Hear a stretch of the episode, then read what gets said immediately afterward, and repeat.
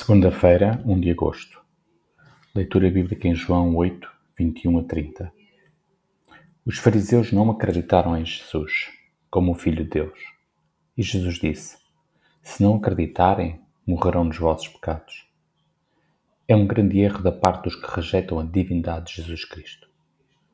O próprio Jesus afirmou por várias vezes que é o Messias prometido.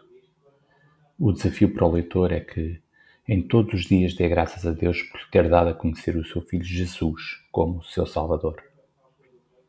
Como Deus é santo e não convive com o pecado, foi necessário esvaziar-se de si mesmo, tornando-se homem sem pecado, para morrer e ressuscitar.